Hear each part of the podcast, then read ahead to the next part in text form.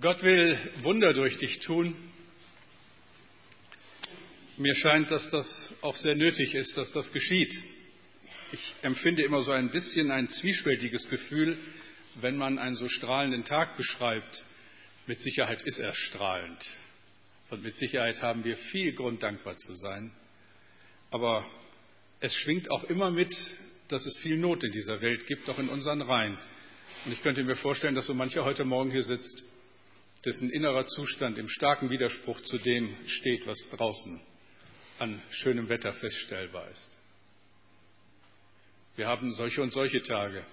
Tage, wo es uns wirklich gut geht und es uns leicht fällt, Gott zu danken. Wir haben aber auch Tage, wo es uns schwer fällt. Wir haben ein junges Ehepaar in unserer Gemeinde, die sich so auf ihr Kind gefreut haben und das Kind ist geboren und es ist nicht gesund.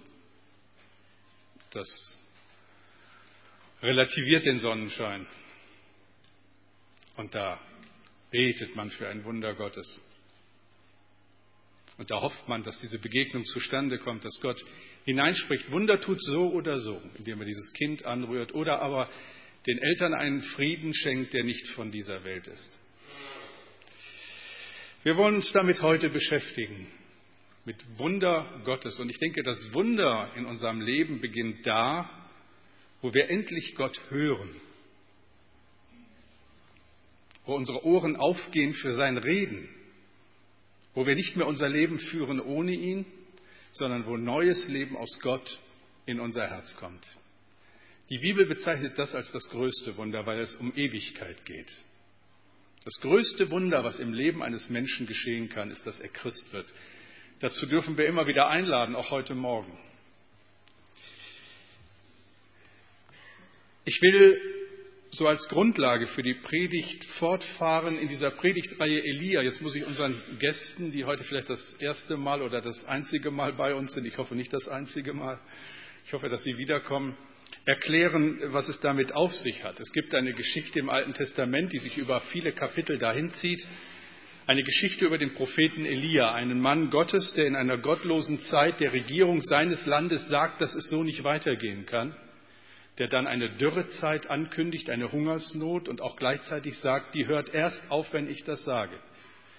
Das gefällt dem König nicht, das gefällt der Königin nicht und er muss um sein Leben rennen, wird von Gott verborgen, eine Zeit lang an einem kleinen Fluss. Und dann kommt er in eine Stadt, eine kleine Stadt namens Zarpat.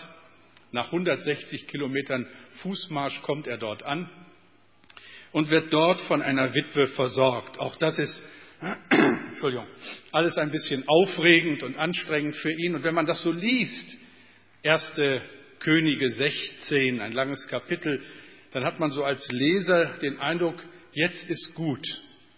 Jetzt gönnen wir dem armen Kerl mal Ruhe. Nach so viel Aufregung sollte er ein bisschen Urlaub unter der Fürsorge dieser Witwe in Zapat verbringen können. Aber das ist so eine Sache mit der Ruhe und das ist so eine Sache mit Gott. Ich liebe ja dieses Lied, was wir gerade gesungen haben. Das ist so eins meiner Lieblingslieder. Aber es ist auch ein schwieriges Lied, finde ich. So oft verbirgst du dein Angesicht. Es gibt Tage, da verstehen wir ihn nicht. Da setzt er immer noch eins drauf. Eigentlich haben wir den Eindruck, es reicht. Aber er tut das. Gott ist anders und er überrascht uns und tut, was er will. Er hat so viele Möglichkeiten, zu uns zu sprechen. Und was sich manchmal dahinter verbirgt, das können wir nur ahnen. Er mutet uns Wege zu, die wir zunächst nicht verstehen. Und wir verstehen dich nicht, haben wir gerade gesungen. Und das ist so. Denn der Gott, der diese Welt geschaffen hat, dich und mich, der das ganze Universum in seiner Hand hält, dessen Gedanken und Wege, sagt die Bibel, sind unausforschlich. Im letzten ist da eine Tiefe und eine Weisheit und ein Überblick, wo wir immer nur hinterher stolpern. Und manchmal wird uns das bewusst. Und dann lässt er uns hineinschauen in seine Geheimnisse. Das ist auch Prophetie. Und wir sind baff erstaunt. Gott redet. Ich möchte das mal so fragen, ohne dass das jetzt laut beantwortet werden muss. Warum sitzt du hier? Ich könnte mir an diesem Sonntagmorgen was Besseres vorstellen. Etwas Besseres kann ich mir nicht vorstellen, das ist Quatsch. Was anderes vorstellen. Wenn Sie heute unser Gast sind, was erwarten Sie? Warum sind Sie hier? Wer hat Sie eingeladen? Wovon haben Sie, durch wen haben Sie von uns gehört? Ich hoffe, dass das passiert, was wir immer wieder hier erleben und dass das bei Ihnen passiert. Dass Gott spricht. Nicht Klaus Bache. Nicht die Sänger im Lobpreisteam. Gott spricht. Also zu mir hat er gerade schon gesprochen durch die Lieder. Gott spricht. Und plötzlich merke ich, ich bin gemeint, ich bin dran. Dass das heute Morgen geschieht, das wünsche ich mir. Zurück zu dieser Geschichte. Hören wir, was Elia weiter erlebt. Ich lese aus dem Alten Testament, aus 1. Könige 17, die Verse 17 bis 24. Eines Tages wurde der Sohn der Witwe krank. Das ist die Witwe, bei der Elia zurzeit in Pension ist. Es ging ihm zusehends schlechter und schließlich starb er. Da schrie die Mutter Elia an, was hast du eigentlich bei mir zu suchen, du Bote Gottes? Ich weiß genau, du bist nur hierher gekommen, um Gott an alles Böse zu erinnern, was ich getan habe. Und zur Strafe ist mein Sohn jetzt tot.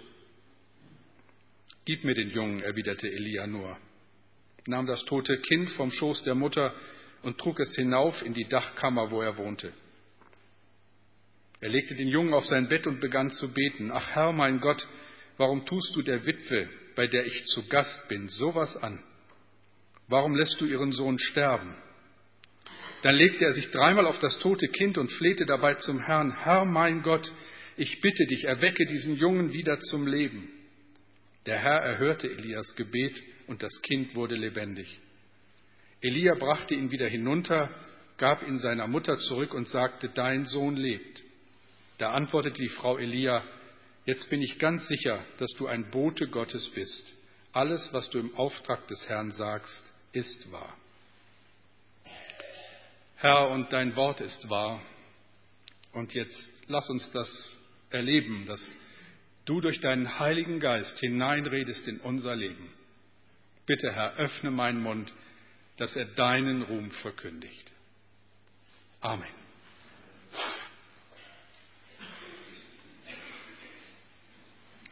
Wann immer wir über Gott sprechen, müssen wir über Glauben sprechen. Glauben bedeutet, ich lasse mich auf Gott ein. Ich vertraue ihm. Glauben bedeutet Herrschaftswechsel. Das Steuerrad meines Lebens übergebe ich an Gott. Gott soll mein Leben jetzt führen. Das hat tiefgreifende Konsequenzen und deshalb fordere ich auch in diesem Gottesdienst niemanden leichtfertig auf, einen solchen Schritt zu tun. Ihr könnt mir das glauben, Sie können mir das glauben, wenn wir in unseren Gottesdiensten immer mal wieder die Gelegenheit geben, die Sache mit Gott festzumachen, Christ zu werden, denn das ist man nicht von Geburt an, dann ist das nicht leichtfertig. Und ich zittere innerlich vor dieser Verantwortung. Sie können ja nicht in mein Herz schauen, aber es ist nicht so einfach vor solchen Gottesdiensten. Menschen aufzufordern, ihr ganzes Leben in eine andere Richtung zu führen, es jetzt mit Gott zu wagen. Glauben an ihn, das ist der Schlüssel. Das verändert alles. Es gibt ein Kapitel im Neuen Testament in Hebräer 11, da werden Menschen beschrieben, die mit Gott Besonderes erlebt haben. Und die durch die Art und Weise, wie sie Gott vertraut haben, Gott sehr gefallen haben so gefallen haben, dass er dafür gesorgt hat, dass wir heute, so viel tausend Jahre später, noch immer an sie erinnert werden.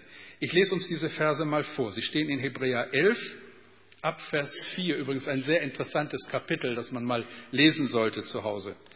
Da ist die Rede von Henoch. Weil Henoch glaubte, musste er nicht sterben. Gott nahm ihn zu sich, er war plötzlich nicht mehr da.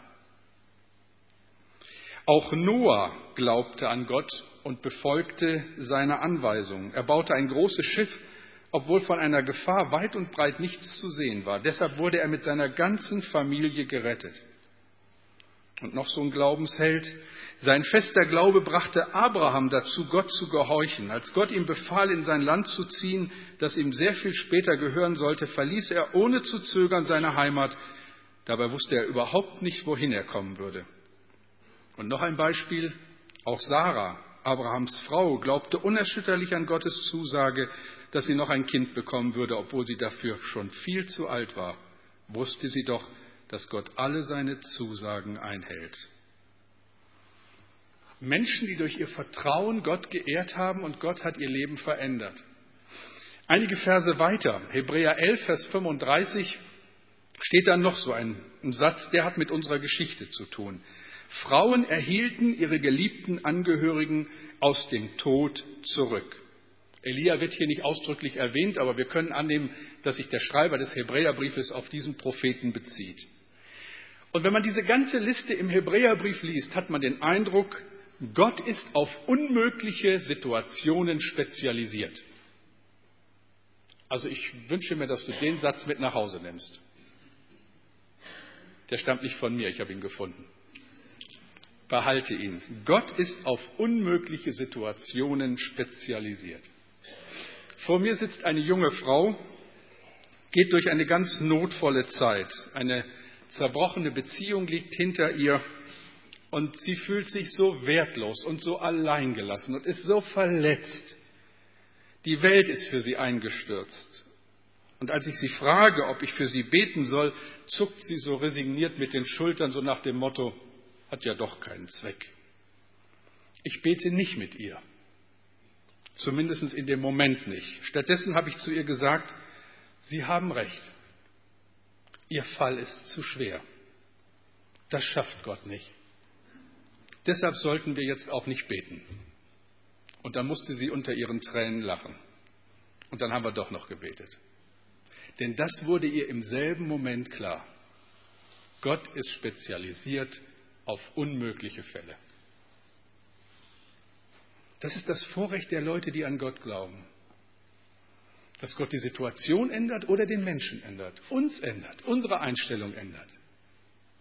Dass ein Friede in unser Herz zieht, der höher ist als alle menschliche Vernunft.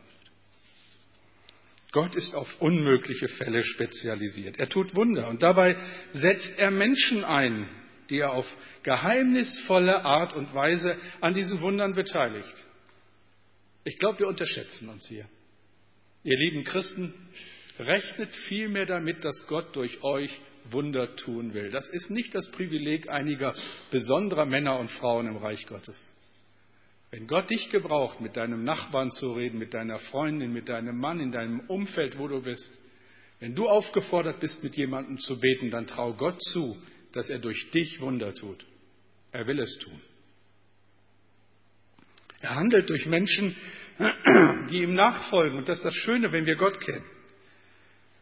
Wenn du in diesem Gottesdienst sitzt, doch, doch wahrscheinlich deshalb, weil dich irgendwann mal jemand eingeladen hat. Und dieser eine ist dir zum Segen geworden, zum Wunder Gottes. Und jetzt darfst du Gott selbst hören und ihn kennen oder ihn kennenlernen.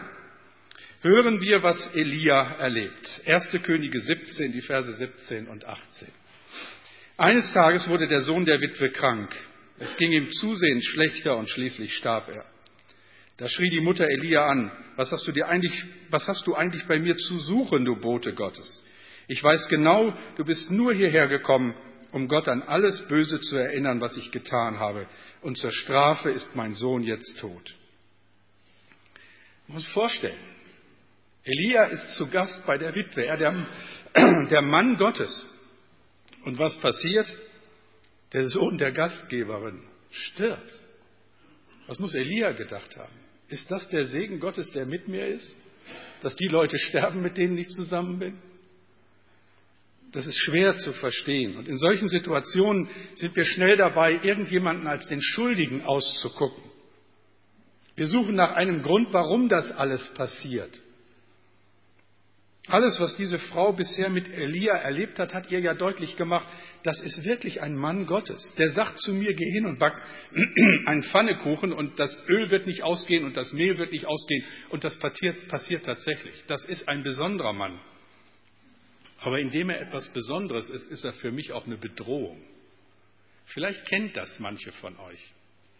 Wenn wir mit Menschen zusammen sind, die so eine ja, ganz besondere Nähe Gottes signalisieren, dann fühlen wir uns nicht immer nur wohl.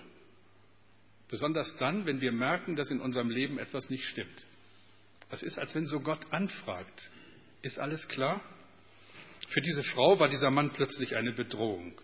Er erinnert sie an die Schuld ihres Lebens, an unbezahlte Rechnungen. Und sie denkt, jetzt straft Gott mich. Jetzt bin ich dran. Und ich glaube, auch das bekommt uns bekannt vor. Es gibt Augenblicke in unserem Leben, da ist uns das ganz klar.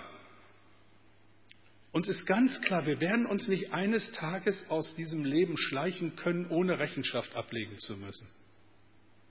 Wir sind Gott verantwortlich. Wir sind einer höheren Instanz verantwortlich für unser Leben. Und ganz tief drin wissen wir das. Und in besonderen schweren Zeiten unseres Lebens stellen wir nicht nur die Frage, warum lässt Gott das zu? Wir stellen auch die Frage ganz verunsichert, ist das vielleicht die Strafe für Punkt, Punkt, Punkt? Ist das etwas? Ach Mensch, ihr seid doch Schätzchen, doch guck mal. Christian, ach, das gut bei mir, danke. Mich hat seit gestern so eine kleine Erkältung erwischt. Also lasst euch nicht irritieren, wenn ich hier mich rumräuspere. Hört auf das, was Gott euch sagen will und fertig. Danke für das Wasser. Nicht, wir fragen nicht nur, warum lässt Gott das zu? Wir fragen auch ganz verunsichert, ist das jetzt Strafe für etwas in unserem Leben? Und genauso geht es der Frau mit Elia. Ich weiß genau, dass du hierher gekommen bist, um Gott an alles Böse zu erinnern, was ich getan habe. Und zur Strafe ist mein Sohn jetzt tot. Und da steht sie, Tränen überströmt mit ihrem toten Kind auf der Hand. Das zerreißt einem das Herz. Und Elia antwortet nicht, keinen Ton. Er streckt nur seine Arme aus und sagt, gib ihn mir. Und dann nimmt er das tote Kind auf seine Arme, aber er sagt kein Wort. Wisst ihr, es gibt Augenblicke, da gibt es auch nichts zu sagen. Kein Wort kann da trösten, keine noch so liebevolle Bemerkung kann das Leid mindern. Es gibt keine Worte, die einer so verwundeten Seele helfen können. Ich habe euch das, denke ich, schon mal erzählt, aber es ist etwas, was in meiner Erinnerung so eingegraben ist, dass ich es nie vergessen werde. Es ist viele Jahre her. Ich wurde an einem schönen Sommertag von der Polizei angerufen. Ich sollte zu einer Frau in Hastedt fahren, deren Mann beim Rasenmähen auf der Parzelle tot umgefallen war. Und die Frau hatte davon keine Ahnung. Und jetzt wollte die Polizei nicht selber hingehen, sondern suchte einen Pastor, der diese Aufgabe übernahm. Und da sind sie auf mich gekommen. Und dann bin ich zu dieser Frau gefahren und habe geklingelt. Und sie hat gedacht, ihr Mann kommt. Und dann stand ich vor ihr. Und da musste ich ihr sagen, dass ihr Mann nie wiederkommen wird, dass er tot ist. Das Leid war grenzenlos. Die Frau lag in meinen Armen, hat nur geweint und ich habe nichts sagen können. Zunächst einmal nichts. Es gibt solche Situationen. Elia sagt kein Wort. Er ist in einer unmöglichen Situation. Er hat sich dieses Haus nicht ausgesucht. Gott hat ihn dahin geschickt. Er ist nur Untermieter und dann das. Und er bleibt ganz ruhig. Das ist so ein Mann des Glaubens. In seinem Leben spürt man einen Frieden, der nicht von dieser Welt ist. Ein Friede höher als alle menschliche Vernunft. Er rechtfertigt sich nicht. Er versucht auch nicht Gottes Handeln zu erklären. Er reagiert mit stillem Mitgefühl. Er ist einfach nur sanftmütig. Und das berührt mich. Diese ruhige Art, wie Elia hier reagiert, mit Sanftmut. Jemand hat mal gesagt, Sanftmut ist das Wasserzeichen des Himmels. Wo sich einer in so einer Situation so ruhig, so liebevoll verhält, da ist der Geist Gottes am Werk. Und Elia ist nahe bei Gott, das spüren wir. Ist ein Mann Gottes, ist beneidenswert nahe. Er nimmt den toten Jungen schweigend und geht in die Dachkammer. Das ist sein Zimmer. Da redet er jeden Tag mit Gott. Da ist sein stille Zeitwinkel. Das ist so gut, wenn wir Gott kennen und mit ihm reden, jeden Tag. Ein Ort zum stillen Rückzug. Hier finden wir Elia auf seinen Knien. Hier betet er für sein Volk und für die Menschen, die Gott ihm anvertraut hat. Wisst ihr, an dieser Stelle muss man einfach fragen, habe ich so einen Ort der Anbetung? Hast du ihn? Kannst du zu Gott beten? Das ist auch so ein Gradmesser unserer Beziehung zu dem Allmächtigen. Kann ich das sagen? Ja, ich habe einen Vater im Himmel und jeden Tag darf ich mit allem, was mich beschäftigt, zu ihm kommen. Ich bin nie allein. Ich habe einen Ort wie diese Dachkammer. Und dieser Ort kann ja überall sein. Er ist in unserem Herzen letztlich, wo wir mit Gott reden. Wann hast du das letzte Mal ernsthaft die Hände gefaltet? Gott wirklich gesucht? Das ist das unschätzbare Privileg der Menschen, die Gott kennen. Sie dürfen beten und sie dürfen wissen um einen Vater im Himmel, der für sie sorgt. Kennst du diesen Gott? Hast du diesen Frieden? An wen wendest du dich, wenn Leid und Kummer wie eine Flutwelle über dein Leben kommen? Was tust du, wenn eine Tragödie auf dich zukommt? Klagst du an, machst du dir selbst oder anderen Vorwürfe, ziehst du dich zurück, leidest still vor dich hin? Das Musikteam wird, oder das Lobpreisteam wird nach der Predigt ein Lied mit uns singen. Dieses Lied hat der Dichter Horatius Spafford im vorletzten Jahrhundert gedichtet. Und zwar nach einem Schiffsunglück, bei dem sein Kind ums Leben gekommen ist. Und die erste Strophe dieses Liedes lautet, lautet, wenn Friede mit Gott meine Seele durchdringt, ob Stürme auch drohen von fern, mein Herze im Glauben doch alle Zeit singt, mir ist wohl, mir ist wohl in dem Herrn. Das ist ein Wunder, wenn man das singen und sagen kann. Kannst du das sagen? Mir ist wohl in dem Herrn. Horatius Spafford kannte Gott. Elia kannte Gott. Kennst du ihn? So viele in dieser Kirche sind Christen, Kinder Gottes und können das glauben, was die Bibel an einer Stelle so ausdrückt. Den Vers habe ich euch mitgebracht. Psalm 91, 1 bis 4. Wer im Schutz des Höchsten lebt, der findet Ruhe im Schatten des Allmächtigen. Der spricht zu dem Herrn, du bist meine Zuflucht und meine Burg, mein Gott, dem ich vertraue. Denn er wird, denn er wird dich vor allen Gefahren bewahren und dich in Todesnot beschützen. Er wird dich mit seinen Flügeln bedecken und du findest bei ihm Zuflucht. Seine Treue schützt dich wie ein großes Schild. Elia nimmt den Jungen und findet Ruhe im Schatten des Allmächtigen. Er geht in sein Zimmer und dort legt er den Jungen auf das Bett und es passiert Folgendes. 1. Könige 17, Vers 20. Ach Herr mein Gott, warum tust du der Witwe, bei der ich zu Gast bin, sowas an? Warum lässt du ihren Sohn sterben? Merken wir was? Gegenüber der Frau hat Elia kein Wort gesagt. Er hat nur gesagt, gib ihn her. Aber jetzt alleine mit Gott macht er aus seinem Herzen keine Mördergrube. Da sagt er all das, was ihm auf der Seele liegt. Und so darfst du das auch, wenn du diesen Gott kennst. Herr, warum? Wozu? Was soll das? Warum tust du das dieser Frau an? Was willst du ihr damit sagen? Ich bin doch hier, weil du das gewollt hast. Was ist das jetzt? Elia ist ganz allein vor Gott, so wie du es bist, wenn du mit ihm reden willst, ganz allein im Schatten des Allmächtigen. Er ringt mit Gott. Nächster Vers, 1. Könige 1721. Da legte er sich dreimal auf das tote Kind und flehte dabei zum Herrn, Herr mein Gott, ich bitte dich, erwecke diesen Jungen wieder zum Leben. Jetzt muss ich etwas klarstellen. Das ist die Bibel und in der Bibel stehen schon viele große und tolle Sachen. Aber was Elia hier tut, ist bis zu diesem Zeitpunkt in der, in der Bibel nicht einmal vorgekommen. Niemand ist bis zu diesem Zeitpunkt je auf die Idee gekommen, Gott zu bitten, dass er einen Toten wieder zum Leben erweckt. Das ist auch im Verlauf des Alten und Neuen Testaments eher die Ausnahme. Es ist auch heute nicht an der Tagesordnung, obwohl es in der Geschichte der Kirche nachweislich immer wieder passiert ist. Also Elia kann auf keine Erfahrungswerte zurückgreifen. Er kann nicht sagen, Vater im Himmel, jetzt handle an diesem Kind so, wie du bei XY es getan hast. Es gibt keinen Präzedenzfall. Noch nie hat jemand so gebetet.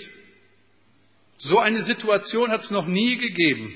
Elia ist mit Gott allein und muss herausbekommen, was Gott in dieser Situation vorhat. Das ist die Aufgabe eines Propheten. Herausbekommen, was Gott in einer Situation mit den Menschen, die daran beteiligt sind, mit den Umständen vorhat. Herr, was hast du vor? Nie lässt sich eine Situation mit der anderen vergleichen. Gott hat mit deinem Leben vielleicht einen ganz anderen Plan, aber er hat einen. Und es gibt nichts Schlimmeres auf dieser Welt, als den Plan Gottes zu verfehlen. Gott zu verfehlen. Glaub mir, du gehst am kostbarsten vorbei, was passieren kann, wenn du ihn nicht kennst, den lebendigen Gott. Elia schlägt also nicht ein Buch mit den Präzedenzfällen auf, die gibt es nicht. Er kann nur eins tun, und das dürfen Kinder Gottes, sich voll und ganz in die Hände Gottes fallen lassen. Vielleicht ist das ja auch deine Situation, dass es jetzt darauf ankommt, dich voll und ganz in die Hand Gottes fallen zu lassen. Heute lädt Gott dich ein, ein Wagnis einzugehen. Und es ist deine Situation. Natürlich könnte ich sagen, dass vor dir schon viele diesen Schritt getan haben, aber das nützt dir nichts. Wenn du zu Gott kommen willst, ist es deine Entscheidung.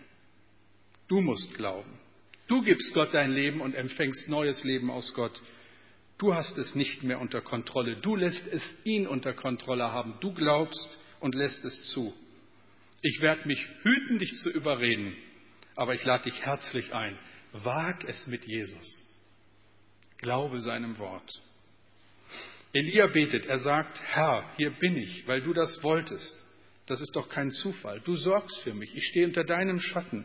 Ich bitte dich, das Unmögliche zu tun. Erinnern wir uns, Gott ist auf unmögliche Situationen spezialisiert.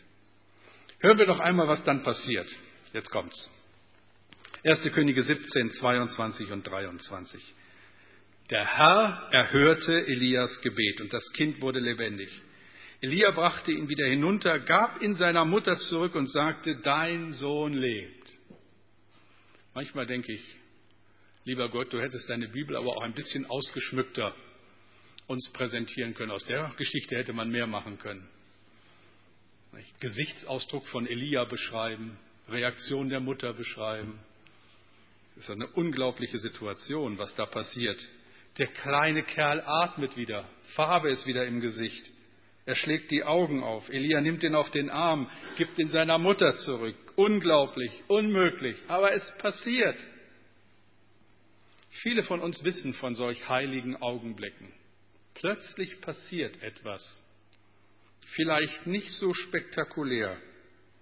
Ich erinnere nochmal daran, dass solche Wunder auch in der Bibel nicht an der Tagesordnung waren aber doch Momente, wo wir Gottes Gegenwart in besonderer Weise erfahren. Gottes heilige Gegenwart. Vielleicht gerade jetzt.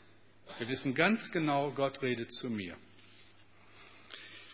Es ist ein paar Wochen her, ich weiß nicht, ob ihr euch erinnert, das ging groß durch die Medien, ein Vergewaltiger, ein brutaler Mann wird in den Vereinigten Staaten vor Gericht geführt. Es gelingt ihm, die Pistole einer Beamtin zu ziehen. Er erschießt den Richter, die Polizistin und noch zwei weitere Personen und kann fliehen. Das ist in Atlanta passiert. Und dann wird die größte Fahndung, die der Staat Georgia je erlebt hat, eingeleitet. Und sie finden ihn erst nicht. Was ist passiert? Auf seiner Flucht nimmt der Mörder eine junge Frau als Geisel, die gerade vor dem Haus war, und versteckt sich mit ihr in ihrer Wohnung. Eine lange Zeit. Die Frau redet mit ihm. Sie sagt ihm, wenn Sie mich umbringen, hat mein Kind niemanden mehr auf dieser Welt. Mein Mann ist vor einigen Jahren bei einer Messerstecherei ums Leben gekommen. Der Junge hat nur noch mich. Dieser Mörder lässt sich in ein Gespräch mit dieser Frau ein Sie erzählt ihm von Jesus. Es kommt dann der Punkt, wo sie ihm aus dem Buch Leben mit Vision vorliest. Das 33. Kapitel, der 33. Tag. Und der Mann hört zu. Sie erzählt von Jesus, von Vergebung, von Gott finden. Und das Gespräch wird immer intensiver. Schließlich lässt der Mann sie gehen, obwohl sie ihm sagt, wenn ich jetzt gehe, werde ich die Polizei verständigen. Und er sagt, es ist okay. Und sie geht aus der Wohnung und die Polizei kommt und der Mann lässt sich widerstandslos festnehmen. Mehrere Male, so berichten dann die Medien, hat er während dieses Gesprächs zu dieser jungen Frau gesagt, Sie sind ein Engel. You are an angel. Ein Wunder Gottes. Das ging in Amerika mehr durch die Presse als hier in den berühmten Shows bei NBC und bei CBS wurde Rick Warren, der Verfasser des Buches Leben mit Vision, interviewt. Diese junge Frau wurde interviewt. Deutlich wurde, Gott hat ein Wunder getan. Ein Mann, der gerade noch vier Menschen umgebracht hat, der keine Zukunft mehr hat, bricht zusammen unter dem Wort Gottes. Gott ist auf unmögliche Situationen spezialisiert. Und er hat auch für dich einen Weg. Dir kann einfach nichts Besseres passieren, als diesem großen Gott dein Leben anzuvertrauen. Etwas sollten wir noch unbedingt beachten. Zu keinem Zeitpunkt lässt Elia den Eindruck zu, als wäre er der Macher, der große Heiler. Er sagt nur, dein Sohn lebt, nicht ich habe ihn auferweckt oder ja, was man an dieser Stelle alles sagen könnte. Fast beiläufig, ohne weiteren Kommentar, dein Sohn lebt. Elia wollte ihren Blick auf Gott lenken, nicht auf sich, ganz allein auf ihn. Was sagt die Frau? 1. Könige 17, Vers 24. Jetzt bin ich ganz sicher, dass du ein Bote Gottes bist. Alles, was du im Auftrag des Herrn sagst, ist wahr. Als die Frau begriffen hat, dass ihr Sohn lebt, da sieht sie weg von Elia und sieht Gott. Und das ist die Aufgabe von Propheten. Das ist die Aufgabe von Verkündigern. Das ist meine und deine Aufgabe, wenn wir Jesus weitersagen. Es geht nicht um uns, es geht um ihn. Auch in diesem Gottesdienst ich wünsche mir sehr, wenn ihr nach Hause, nachher nach Hause geht, zu Hause seid, dass ihr nicht sagt, der Pastor Pacher hat heute aber wieder gut gepredigt. Ich meine, das kann in einem Nebensatz auch fallen, was soll's. Ich wünsche mir, dass du von Herzen sagen kannst, Gott hat mich erreicht, Gott hat mein Herz erreicht. Ich will ihm mehr vertrauen, will mehr glauben, weil es sich lohnt, weil er wirklich da ist Bist du noch kein Christ? Dann wünsche ich dir, dass du Ja sagst zur Liebe Gottes, dein Leben in seine Hand legst. Und wenn du es schon lange bist, dann wünsche ich dir, dass du es neu tust. Gott ist auf unmögliche Situationen spezialisiert. Wisst ihr, 750 Jahre später ist ein anderer Mann lebendig geworden.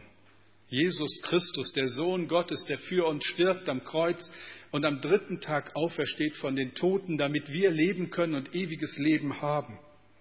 Jesus Christus, der König des Friedens, der Herr aller Herren. Als die arme Frau ihren Jungen in die Arme schließt, ist Frieden im Haus, ein Friede höher als alle Vernunft. Und ich lade dich ein, diesen Frieden zu erfahren. Ich lade dich ein, das Angebot Gottes anzunehmen. Willst du Christ werden, an Jesus glauben? Gott dein Leben anvertrauen. Das kann heute Morgen geschehen in diesem Gottesdienst. Das geschieht, indem du mit Gott redest, ihm sagst, dass du sein Kind werden willst. So viele Menschen, wie heute Morgen hier sitzen, so viele Möglichkeiten hat Gott zu dir zu reden. Aber er tut es in der Regel durch Menschen, wie an diesem Morgen durch mich, der ich heute auf dieser Kanzel stehen darf. Du hast Gottes Wort in diesem Gottesdienst jetzt gehört. Und es liegt an dir, ob du dich darauf einlässt. Und einlassen bedeutet, du wirst Christ. Sehr bewusst. Es ist deine Entscheidung. Vielleicht sitzen hier Leute, die schon lange kommen, immer mal wieder kommen, aber die das bis heute sich nicht getraut haben. Diesen bewussten Schritt auf Gott hin. Wir verbinden das ja mit einem mit einer Geste des Bekennens. Wir werden nach dem Lied beten und dann werde ich so die Gelegenheit geben, wer das jetzt tun möchte, dem bitte ich die Hand zu heben. Ich habe immer wieder gehört, dass Leute gesagt haben, das ist schwer. Ich traue mich das nicht. Warum mache ich das? In der Bibel steht mal, wer mich bekennt vor den Menschen, den will auch ich bekennen vor meinem himmlischen Vater. Das sagt Jesus. Das heißt, es muss schwer sein. Es ist ja ein Bekenntnis, es geht um mein Leben. Das mache ich nicht mal so nebenbei. Aber wo es klar ist, dass ich dran bin, da sollte ich es tun. Gott zur Ehre und zu meinem Heil. Vielleicht ist das bei irgendjemandem heute Morgen hier im Gottesdienst heute dran. Das weiß ich nicht. Das müssen wir auch nicht hier auszählen. Das ist Gottes Sache und deine Sache. Aber Gelegenheit dazu, die will ich gerne geben. Wir werden jetzt zusammen ein Lied singen. Ich habe ja schon angekündigt, welches. Wenn Friede mit Gott. Singen wir das mit euch zusammen. Und danach wollen wir noch einmal beten. Und ich möchte diese Gelegenheit geben, diesen Frieden persönlich kennenzulernen. Ich denke, es ist gut, wir stehen auf zu diesem Lied.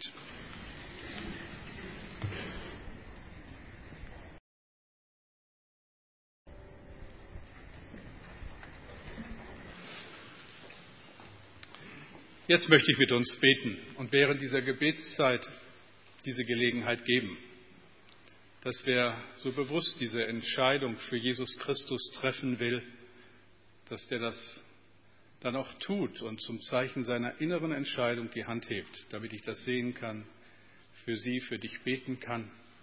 Vielleicht bist du auch jemand, der sich von diesem guten Herrn entfernt hat über lange Zeit und jetzt so die ja, innere Unruhe spürt. Es wäre so schön, wieder in der Nähe Jesu zu leben. Nimm das als eine Gelegenheit, deinen Bund mit Christus zu erneuern. Lasst uns beten.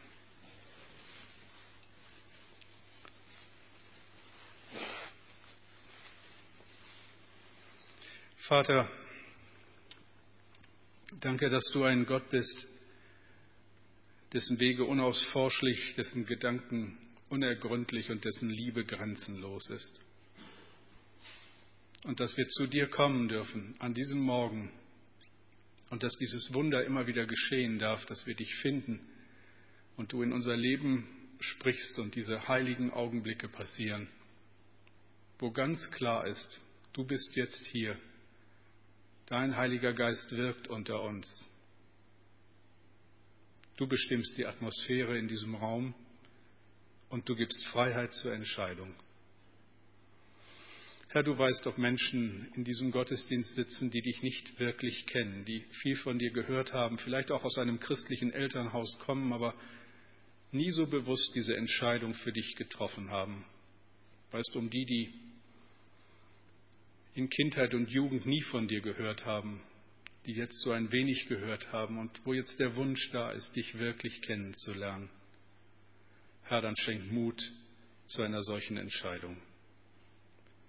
Und du weißt auch um die, Herr, die vielleicht vor langer Zeit mal mit dir begonnen haben, aber wo so viel dazwischen gekommen ist, so viel Entfremdung geschehen ist und die tiefe Sehnsucht danach haben, mit dir neu anzufangen dann schenk den Mut zu einem solchen Schritt. Danke, Herr, dass jetzt Gelegenheit ist. Freiraum dafür. Danke, dass du da bist. Wir wollen im Gebet bleiben. Ich möchte fragen, ist jemand unter uns in diesem Gottesdienst, der Gottes Reden gehört hat und der so den Eindruck hat, ich bin dran. Ich sollte diesen Schritt tun in die Nachfolge Jesu Christi. Wenn das so dein Empfinden ist, auch wenn es mit viel Zittern verbunden ist, dann bitte melde dich zum Zeichen deiner persönlichen Entscheidung. Heb die Hand, dass wir beten können und Gott das so bezeugen können. Ist jemand da?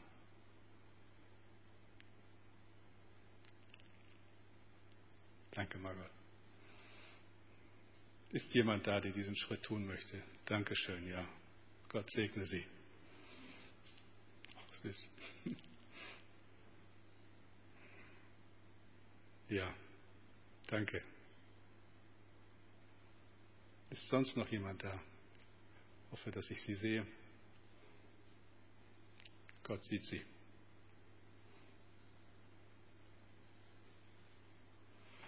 Ach Herr, danke für Menschen, die diesen Schritt jetzt tun wollen, getan haben durch ihr Zeugnis. Danke, Herr, auch für die, die vielleicht noch fragend sind, noch Mühe haben mit einem solchen Schritt. Ach Herr, danke für dein Reden. Und ich möchte jetzt ein Gebet sprechen und wenn Sie, wenn du es innerlich so hast, dich gemeldet hast, vielleicht auch nicht, aber dennoch dieses Gebet mitsprechen willst, ein Gebet, in dem du Gott bittest, dich als dein Kind anzunehmen, dann Sprich dieses Gebet innerlich mit. Mach meine Worte zu deinen Worten und Gott nimmt das sehr ernst. Herr Jesus Christus, ich komme zu dir. Danke, dass du dein Leben für mich gelassen hast. Bitte vergib mir meine Schuld. Reinige mich. Ich will dir gehören. In dieser Zeit und in alle Ewigkeit. Danke, dass du zu mir geredet hast. Danke, dass ich jetzt zu dir kommen darf. Bitte, Herr, nimm mich an als dein Kind. Ich möchte Christ werden, jetzt, und dir gehören. Und danke, Herr, dass ich das jetzt sein darf, weil du gesagt hast, dass du jeden annimmst, der im Glauben zu dir kommt. Danke, ich bin jetzt dein Kind. Amen. Amen. Wer immer noch ein Gespräch wünscht,